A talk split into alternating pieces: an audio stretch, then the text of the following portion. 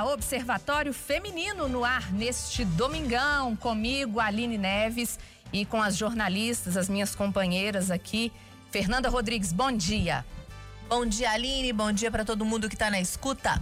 Alessandra, bom dia para você também. Bom dia, gente. Vamos para mais um domingo. Amanda Antunes, bom dia. Bom dia, Aline. Bom dia para todo mundo em casa também. Hoje, o Observatório recebe a bailarina e diretora artística Letícia Carneiro.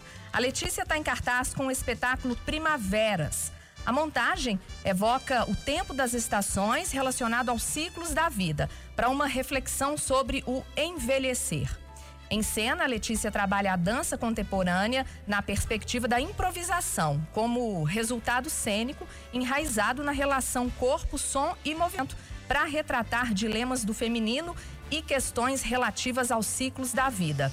E o Primaveras marca também o retorno da Quick Companhia de Dança ao teatro, né? Após 10 anos de dedicação às apresentações em espaços públicos abertos. Letícia, primeiro bom dia, que bom te receber aqui, viu? Bom dia, é um prazer estar aqui com vocês.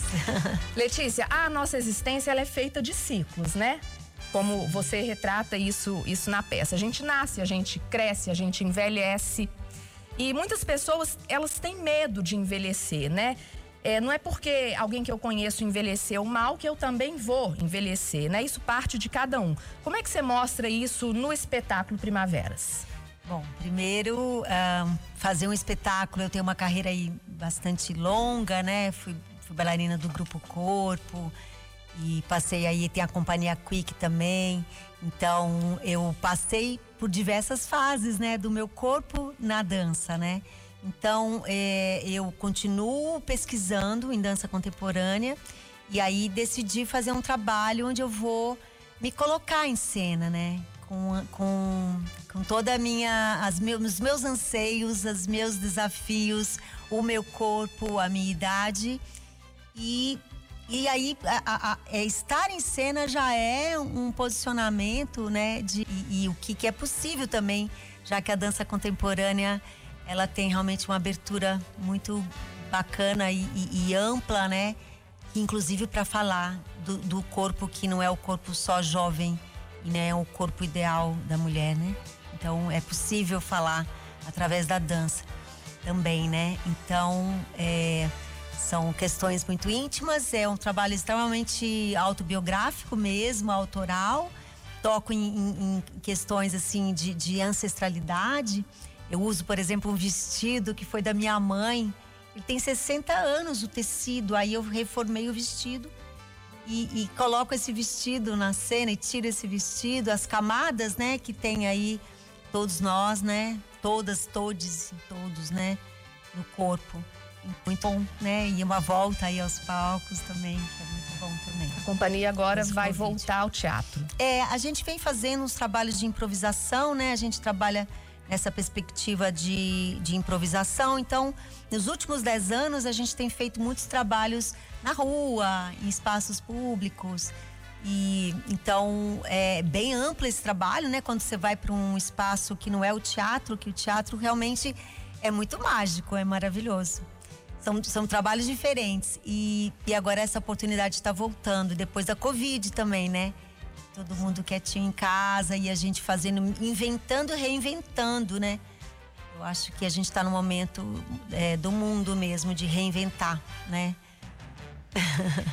É, Letícia, causa um pouco de estranheza e você já deve estar tá até acostumado com essa percepção quando a gente fala sobre um espetáculo de dança e se vê uma pessoa com um pouco mais de idade, porque quando a gente fala de espetáculo de dança até desde o balé clássico, passando pela dança contemporânea, você imagina aqueles corpos, né? É, se movimentando, fazendo aquelas. Que é aquela coisa maravilhosa, né? Que a gente costuma assistir. Eu também amo a dança. Eu, eu assim, eu acho que eu sou um ser que vive de música na realidade. Para mim, a dança é uma extensão.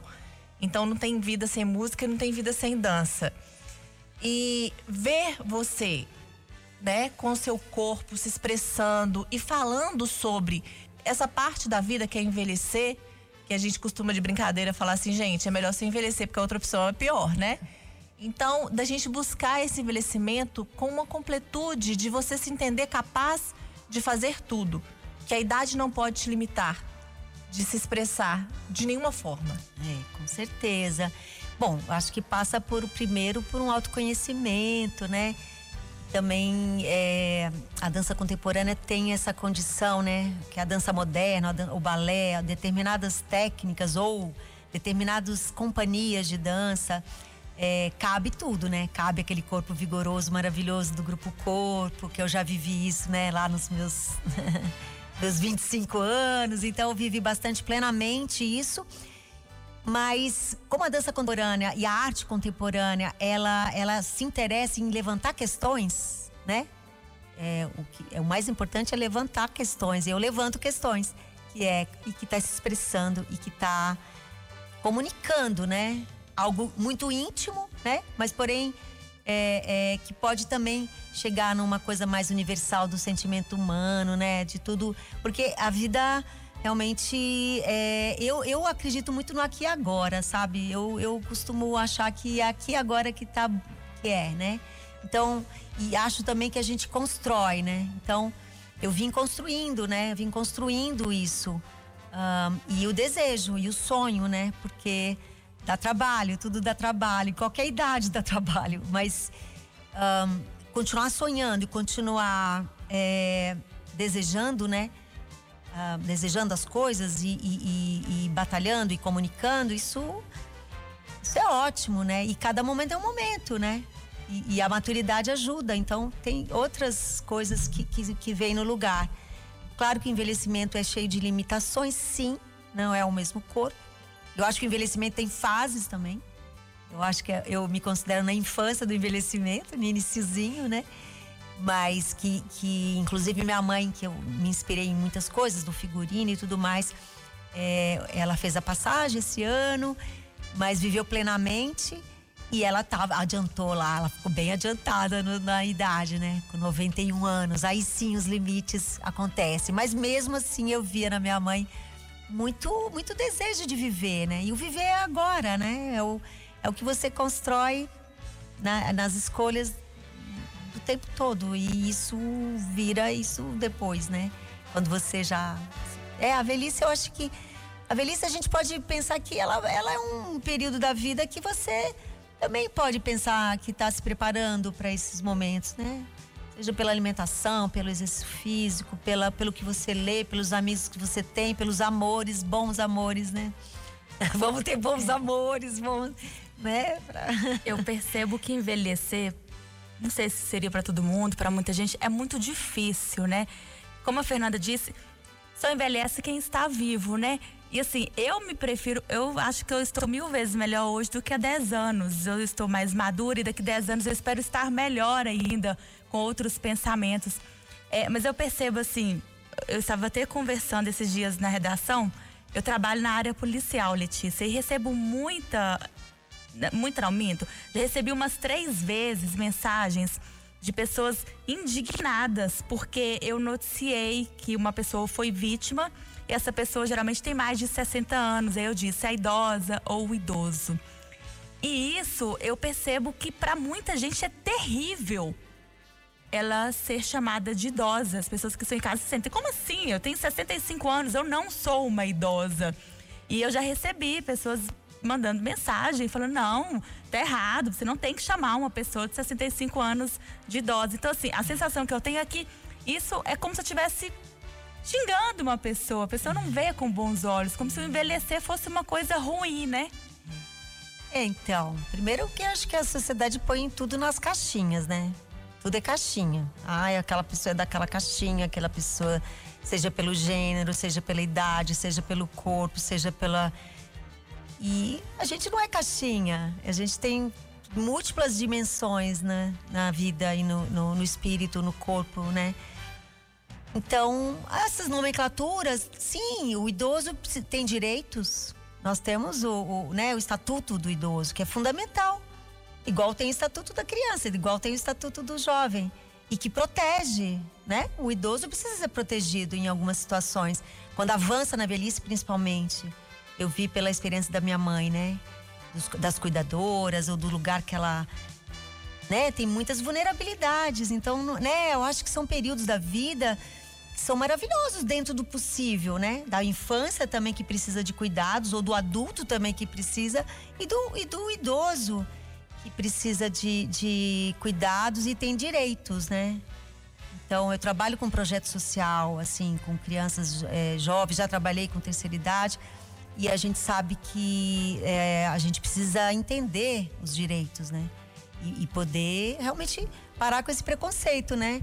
E essa ideia de que o, é o do corpo ideal ou da juventude eterna, gente, não é assim. Não é, não é. Não Ale. é, envelhece, né? Envelhecemos. É. A minha mãe tem 81 anos e ela fala muitas vezes assim para mim: envelhecer tá muito na cabeça.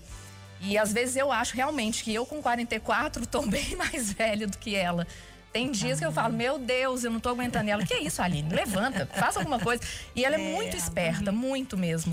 É, eu acho que tem coisas que são individuais, assim, de é. É, entender o que é o envelhecimento. É, em você e como você vai reagir a ele, mas eu acho que tem coisas que são coletivas.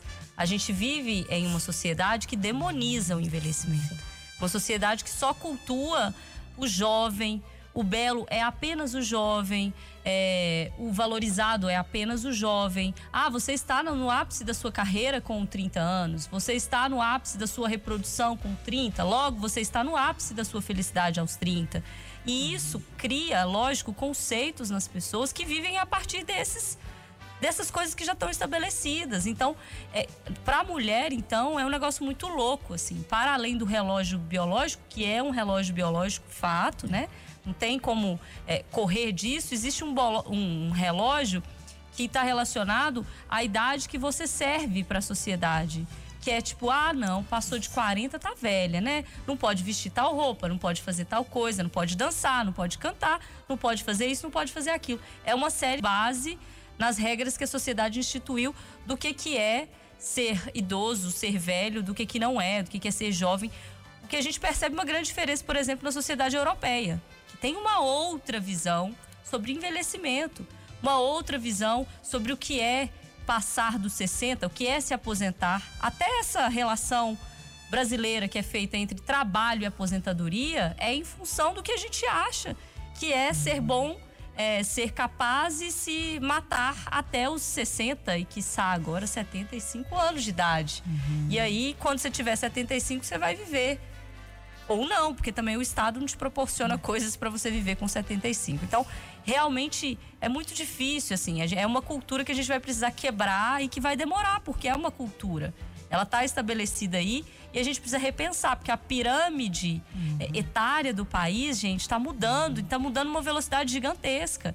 A reforma previdenciária é que paguem pelos aposentados. Então, a pirâmide está mudando, a gente está chegando num perfil muito mais próximo ao da Europa e a gente ainda não conseguiu resolver algumas questões do tipo, ah, não, 60 não dá para isso ou para aquilo. E assim a gente vai precisar resolver, porque o caminho é esse sem volta, porque a pirâmide vai virar. Ela tá virando e não tem como sair disso. Agora eu queria te ouvir, Letícia, sobre é, uma coisa que você estava falando sobre o retorno aos palcos, né?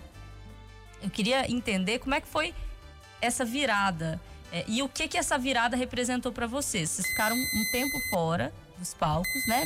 Vivenciando ali experiências na rua. E, e também durante um período da pandemia, onde a gente sabe que foi muito difícil fazer cultura. Fechamento Sim. dos espaços, né? Crise econômica, uma série de fatores. E aí agora vocês voltam é, com um espetáculo e para um, um lugar fechado. Eu queria entender que público é esse que vocês estão reencontrando agora. Eu falo porque eu voltei ávida para as coisas, assim, para shows, dei a louca, não sei nem como é que eu vou pagar meu cartão de crédito. Tanto negócio que eu comprei para ir, assim, um atrás do outro, um atrás do outro. E aí, que público é esse que você está reencontrando? É um público ávido? É o público que também veio da rua? Ou era o público que estava te esperando voltar? É, então, é, bom, tem várias questões, né? O, acho que Belo Horizonte está tendo um, um, uma efervescência. Acho que é uma capital muito interessante. A gente está aí com, a, com a, a Unimed, né? A Unimed vem patrocinando bastante a cultura. E em um pós-Covid, né? Que também foi de uma reinvenção absurda, né? Teve a, LAB, que é a lei de Aldir Blanc, que ajudou, né? A gente de alguma maneira também teve que reinventar. É, é, uma, é um grupo de gente insistente, vai. Uhum. Pessoal é insistente, nós somos bem insistentes.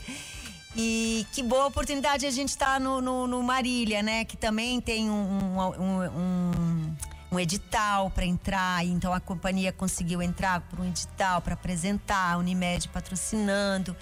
E uma confluência bem positiva, né? E o público, eu acho que o público tá ávido, viu? Eu tenho saído aqui em BH, tenho, né, assim.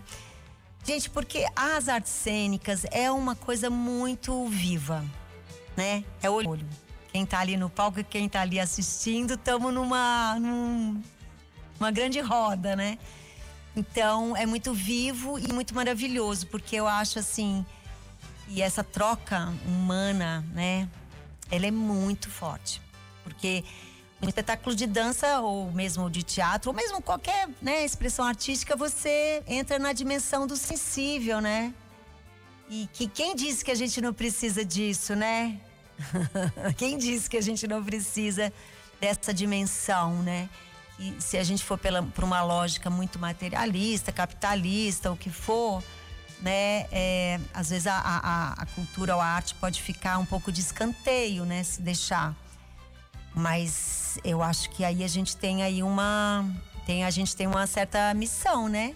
Os artistas também de seguir, né? Para trazer uh, reflexões ou trazer. É, uma coisa do. Ligada, eu sou muito ligada à coisa do espírito mesmo, né? Das dimensões mais. mais um, talvez espirituais, né? Que, e grande troca de comunicação. Que é muito. Acho que a gente fica feliz. Eu fico feliz quando eu vou ver alguma coisa e, e saio diferente, né? Então, tem a cultura de massa, tem coisas que são às vezes tomam lugar, né, de muita coisa, mas acho que abrir espaço para ter contato com, com as expressões artísticas é bem, bem importante na vida, né? Então, é, é, é, nós somos trabalhadores, né? Eu costumo dizer que os artistas são trabalhadores, eles têm conta para pagar. e que muitas vezes isso às vezes é um pouco um, equivocado pensar no artista né?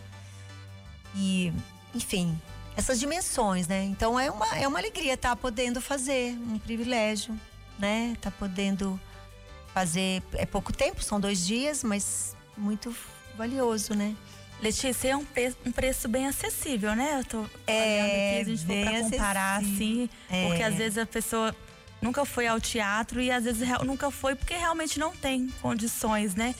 De pagar a bilheteria. Não que não valha, não é isso, mas a gente sabe que as pessoas hoje estão tanto para comer, né? Sim. Mas é. E, e é uma, uma, oportunidade, até mesmo aqui pelo preço, né? Claro, claro. É.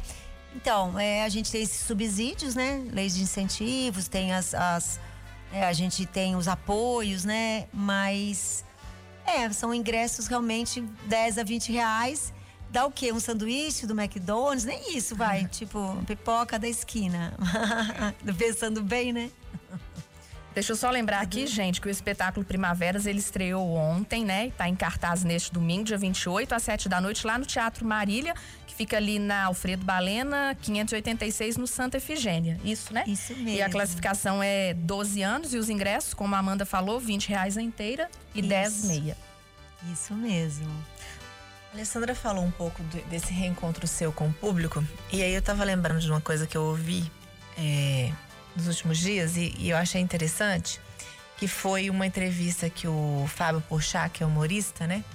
E ele falando que perguntaram para ele aquela pergunta clássica: você prefere teatro, cinema? Não, teatro, né? Porque ali você recebe na hora a reação do público, o que está acontecendo. E ele falou: todo mundo gosta de aplauso, assim, ele mede a temperatura por aplauso. Eu não, eu gosto de beijo. Eu gosto das pessoas se beijando. Eu gosto de criar na minha cabeça que as pessoas gostaram tanto do meu espetáculo, que valeu tanto a pena aí, que elas estão felizes se beijando, com aquele olhar de vamos comer uma pizza depois? Vamos sair para jantar? Né? Eu acho que eu achei interessante essa parte que o pessoal fala, não, é porque existe essa expectativa também, porque se eu sou público, eu tô na expectativa de assistir o espetáculo. Mas quem se apresenta lá em cima também tem essa expectativa do público. O que, que você tá esperando do público? Então, o, o que que acontece, né? A gente, quando tá na cena e a dança contemporânea, mais do que, assim, a, a, a construção é feita com o público.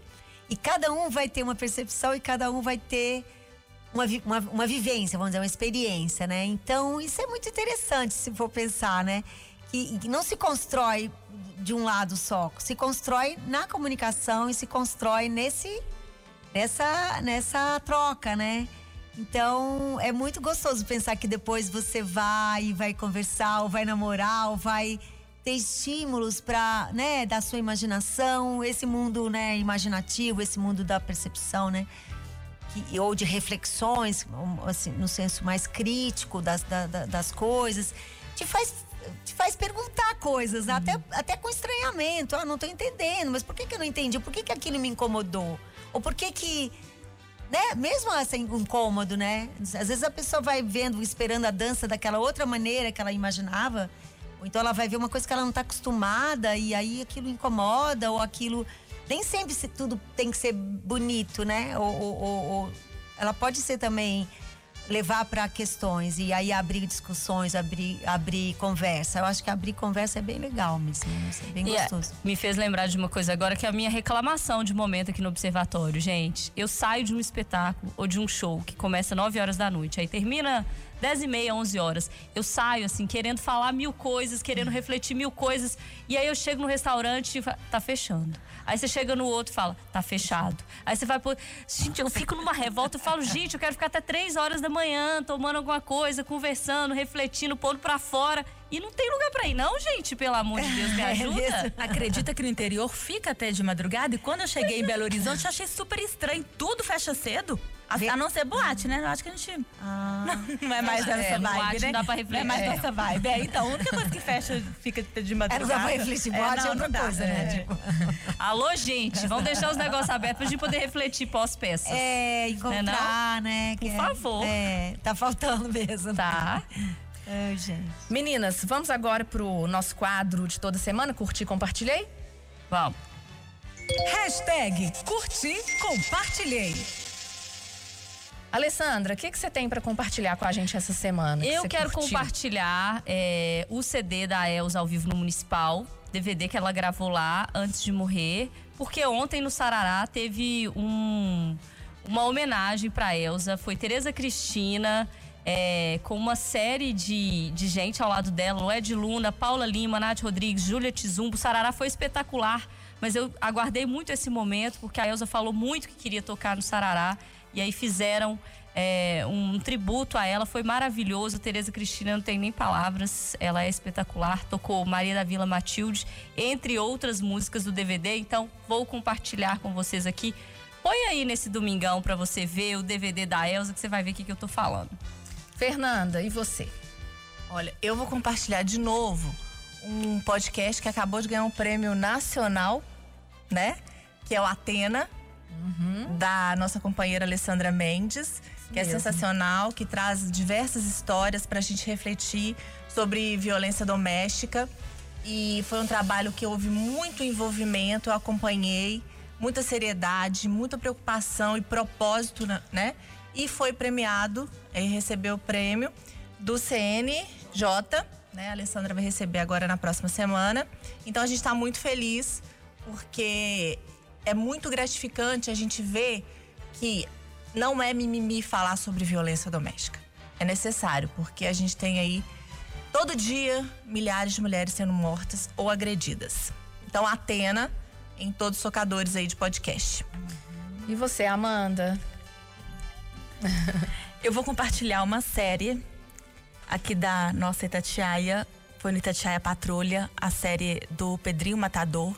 Foi um trabalho feito pela Fernanda Rodrigues e pelo Renato Rios Neto. É, passou no Itatiaia Patrulha na semana passada, mas quem não, quem não ouviu, quem ainda quer ouvir de novo, é, é, essa série está disponível no site da Rádio Itatiaia e é extremamente importante, né, do, dos serial killers. Na verdade, é porque esses assassinatos em série, eles nos intrigam, né? Como é que uma pessoa é capaz de fazer isso? E aí, é, como eu também faço psicologia, isso, e desde sempre, me, eu li muito sobre essas pessoas. E o Pedrinho Matador é conhecido como o maior serial killer do Brasil. Né? Ele afirma que já matou mais de 100 pessoas. E ele cumpriu a pena dele, viveu a maior parte da vida na prisão. A maioria dos crimes dele ele cometeu dentro da prisão. É, mas hoje ele mora numa clínica e a gente esteve lá, eu e o Renato, nós estivemos lá e conversamos com o Pedrinho para saber um pouco da infância dele, do que ninguém sabe, porque os crimes todo mundo já contou, já sabe. Mas contar o lado dele, não é questão de você vitimizar um assassino, mas eu acho que você entender um pouco de onde ele veio, da história dele, te faz ampliar um pouco o pensamento, né? E mexe com essa questão de segurança pública, porque eu acho que a saúde mental precisa trabalhar junto com a segurança pública. Não é só você é, e, e, e, a saúde pública, principalmente, né? Não é você só dizer que a pessoa ah, é um assassino, é um serial killer, tem problema mental. E a gente vê, não só serial, mas a gente vê vários crimes que as pessoas com adoecimento mental é preciso e ativo em relação a isso. Então é, é sobre isso também. Letícia, e você? O que, que você vai compartilhar com a gente? A peça? A Primavera? peça.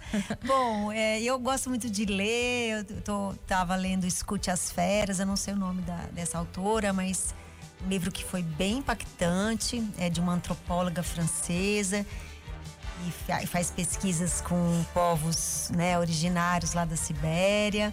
E ela tem contato com um urso. Esse urso tem um embate com ela não vou contar tudo, tá. mas é muito forte. e ela, isso faz refletir muita coisa. E acho que faz a gente refletir também. Essas questões todas da natureza e, e do que, que a gente vive nesse, nesse mundo aí nosso de, de capitalista e de, de tudo. Ela, ela vai lá pro, pro meio da Sibéria e tem, tem uma ligação aí fortíssima com o urso e com sonhos. Né? Então, esse livro foi muito legal de ter lido. E Tudo é Rio, que é uma. Tudo é Rio. Como é chama mesmo a. Ai, gente, é muito bom, Tudo é Rio. Carla Madeira. Isso, Car... nossa, e impactante. O, a é. antropóloga do Escute as Feras, o nome dela, peraí que eu vou falar pra é vocês. É muito... Natasha Martim. Natasha oh, vale Martim. a pena, gente. Nossa, é um livro muito impactante. Você começa a ler e, nossa, sei que tem a psicologia aí na história muito forte. A ver com sonhos aí, tudo que ela tem. Vou procurar, já, já ficou bom. a dica para mim aí. Muito bom. Eu quero compartilhar, gente, com vocês. É, vocês conhecem, claro, Fernanda Young, né? Claro, todo mundo. E esse mês está fazendo três anos que ela morreu. E eu fiquei pensando, eu li muitas coisas dela, sigo as filhas dela no Instagram, elas estão fazendo homenagens para essa mãe. Essa mãe, que mãe, né? É, escritora, escrevia série, escrevia livro. E eu tenho um livro dela chamado O Efeito Urano, que eu até peguei para ler de novo agora. E esse livro fala sobre escolhas, né? Como é que como as escolhas afetam, fazem parte e afetam a nossa vida. Então, é, claro, ela tem vários livros, mas esse é um dos que eu mais gosto. Então, quero compartilhar com vocês aí o Efeito Urano da Fernanda Young, três anos que ela morreu, agora em agosto saudades, né? É. Maravilhosa. Muito boa.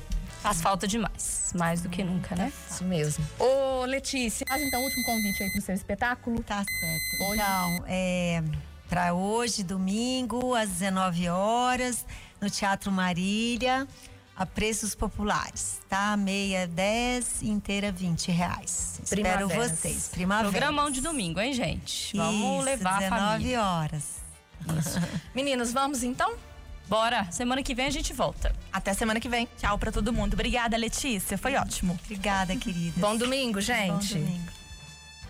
Observatório Feminino. Oferecimento Óticas Carijós. Especialista em multifocais e óculos rápido. Agora são nove horas em Belo Horizonte. O Jornal da Itatiaia vai ficando por aqui. Hoje, na apresentação de Edson Costa e Camila Campos, é, o Jornal da Itatiaia, na verdade, que tem a sua última edição nesta que passa a ser a antiga sede da Rádio Itatiaia, a Rádio de Minas, que passa a ter um local mais tecnológico, mais digital a partir de amanhã para valer. E é uma honra ter passado por aqui nesses 20 anos que eu estou aqui nessa casa. Eu tenho 20 anos dos 70 dessa que é a maior do Brasil, a maior de Minas. Uma honra, um compromisso, uma responsabilidade enormes. E o Jornal da Itatiaia vai ficando por aqui. Daqui a pouco chega o Acir Antão Já cheguei. Que também tem o último programa nesta casa. É, E hoje cheia, né? Hoje Casa muito cheia. cheia, casa Muito cheia. lotado. Edson Costa, que é a Safra Nova, representando aqui a Safra Nova. Camila, foi um prazer. A partir de segunda-feira, 100% da programação da nova sede da Itatiaia Avenida Barão Homem de Melo. Muitas histórias nesse prédio. Rua Itatiaia 117. No Bonfim. No Bonfim. Marcando um bom fim por aqui, mas que continua com essa história, marcando histórias maravilhosas na nova sede mais digital. Toca aqui, Camila. Vem aí o Acirantão, segunda-feira. Jornal da Itatiaia está de volta. Hoje com a apresentação de Edson Costa e Camila Campos. Um bom domingo para você, ótima semana nos noticiários de hora em hora. Eu estou de volta. Camila Campos, um abraço. Outro bom domingo, uma excelente semana para todos nós. Aqui tinha que terminar assim. Adeus, Lagoinha, adeus. É isso aí. Dá o tom lá, dá o tom, vamos lá. Adeus, Lagoinha, adeus. Estão levando o que resta de mim. Dizem que é força do progresso. Um minuto eu peço para ver seu fim. Adeus, Lagoinha. Adeus, Lagoinha. Adeus. Estão levando o que resta de mim. Dizem que é força do progresso. Um minuto eu peço para ver seu fim. Jornal da Itatiaia. Sindeac, o sindicato que é a cara do trabalhador. E Next, abra já sua conta no Next, o banco 100% digital e gratuito que faz acontecer.